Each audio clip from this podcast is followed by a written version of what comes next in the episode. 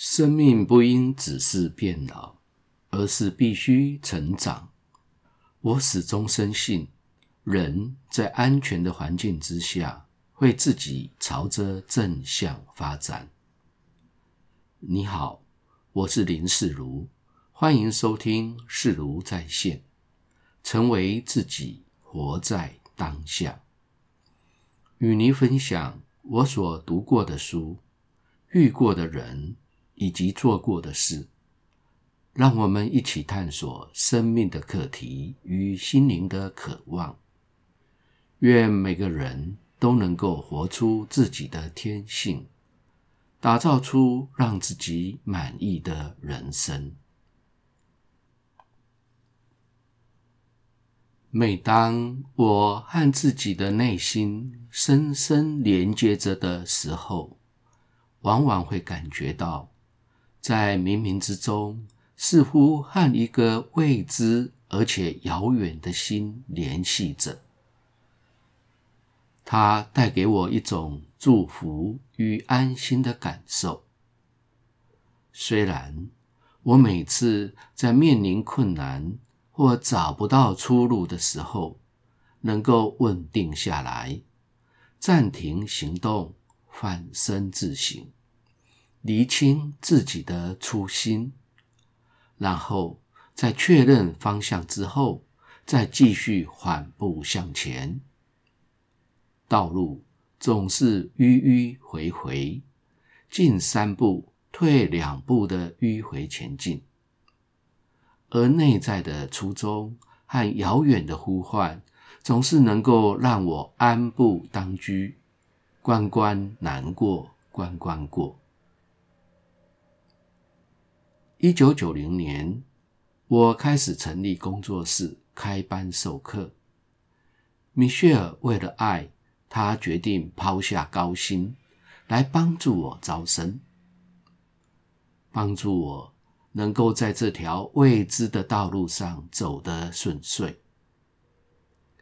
可是，在第一次的讨论，我们就闹翻了，因为我坚持一个条件：绝对不可以主动打电话找人来上课。他非常的生气，他说：“如果不能打电话，那么他怎么帮我招生呢？”的确，在那个没有电脑网络的年代，与人联络的主要方式就是电话和到邮局寄信。因此，这样的要求等于是断了自己的大腿，完全无法行走了。而我也非常的拗，坚持这是绝对不可跨越的红线。在激烈的沟通无效之下，米歇尔终于放弃了，我们的合作就这样不欢而散。直到十多年之后，我们才一起工作到现在。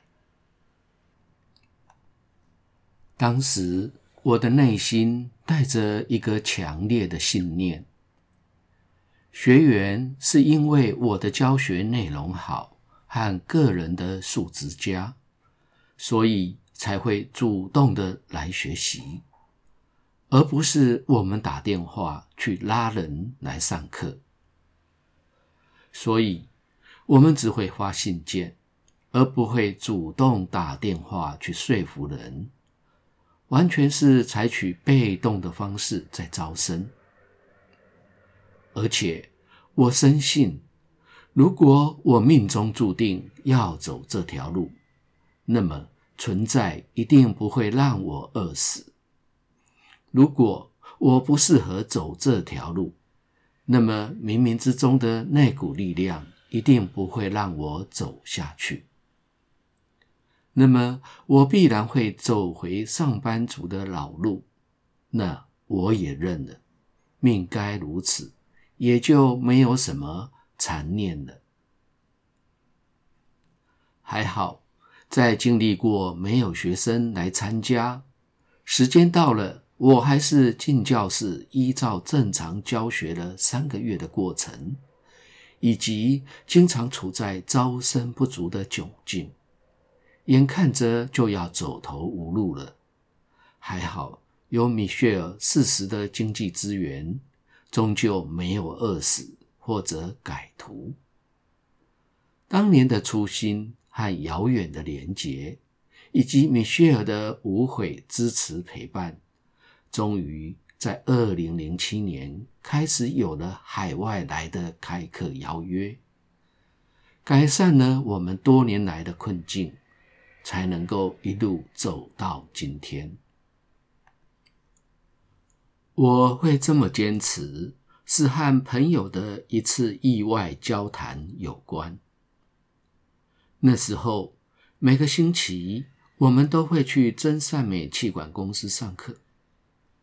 有一回，我打开落地的大玻璃门出去上厕所。在回到公司，进入大玻璃门之后，一对当时还不熟悉的学员江正和玉琴叫住了我，然后他们问说：“每次下课的休息时间，我们都会坐在柜台这里观察来来往往的人们，每个人都是推着门进，推着门出。”这几个星期以来，只有你是拉着门进，拉着门出。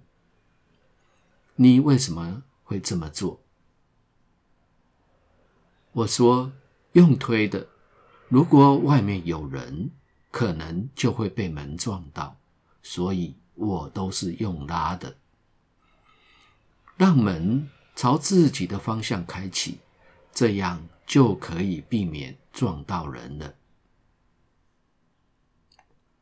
当时我没有说的是，我认为用推的比较粗暴，用拉的比较温和优雅。因为这个事件的领悟，我决意用温和而且优雅的方式来对待人和这个世界，所以招生的方式也是如此。虽然这样子做困难度会很高，必须把自己好好的打造成优良的产品，以产生足够的吸引力才行。但是我并没有太担心，因为我没有要做大事业，或者拥有很高的影响力，只要收入足以生活。能够让我在这一条心灵成长的道路上顺利的走下去，我就满足了。如果自己的品质不够好，无人青睐，那么我也无话可说。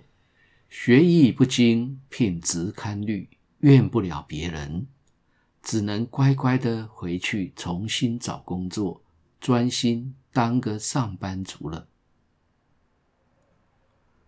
我始终没有忘记初心。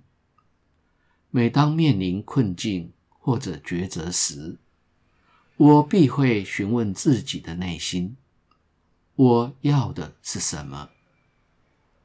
我怎么做才能够滋润我的灵魂？然后等待。一段时间之后，似乎是从那遥远的地方会给我的心一个回应，然后我依照着我的内心的声音去做，没有对错，只有感恩。谢谢你的收听，下次的主题是锻炼。维持注意力的持续。有一位还在清华大学修博士的小伙子说：“老师，你必须赔偿我的损失。”我好奇的问他：“发生了什么事？我必须赔偿你？”他说：“我本来日子过得好好的，挺快乐的。”自从参加了你的神圣舞蹈课程之后，就少了很多的乐趣。本来我看到漂亮的美眉，就会过去搭讪几句，挺开心的。可是经过你的锻炼之后，事情就不一样了。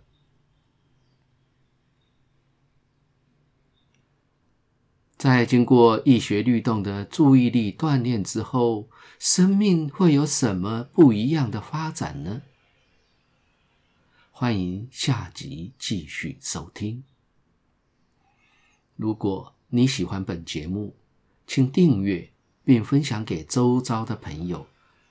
欢迎留言评论，我会根据您的意见来改进节目的内容与品质。期待在每个星期二和星期六早上六点，在各大 Podcast 的平台与您一起追寻，成为自己，活在当下。